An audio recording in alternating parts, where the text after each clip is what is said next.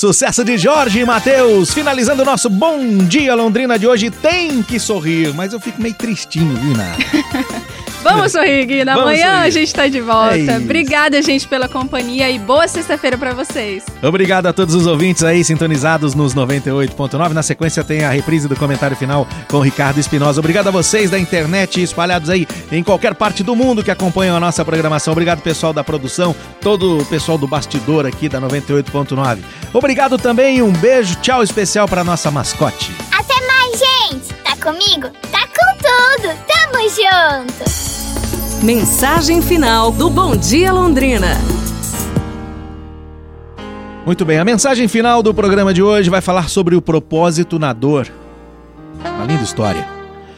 Quando uma amiga minha descobriu que tinha insuficiência renal e precisaria de diálise pelo resto da vida, ela pensou em desistir.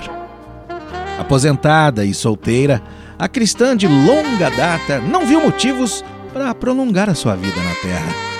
Mas os amigos a convenceram a perseverar, a fazer o tratamento e a confiar que Deus a ajudaria. Dois anos depois, sua experiência lhe foi útil ao visitar uma amiga da igreja com uma doença incapacitante.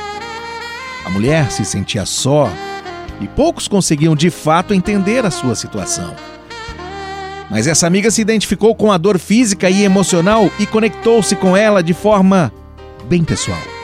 Sua própria jornada permitiu que ela caminhasse com aquela mulher, dando-lhe uma medida especial de conforto que os outros não conseguiam lhe dar. Pode ser difícil entender o motivo de sofrermos. Realmente não é fácil. Porém, Deus pode usar a nossa aflição de maneiras inesperadas.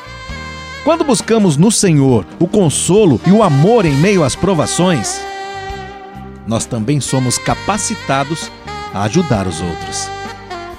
As pessoas de coração nobre prestam serviços nobres.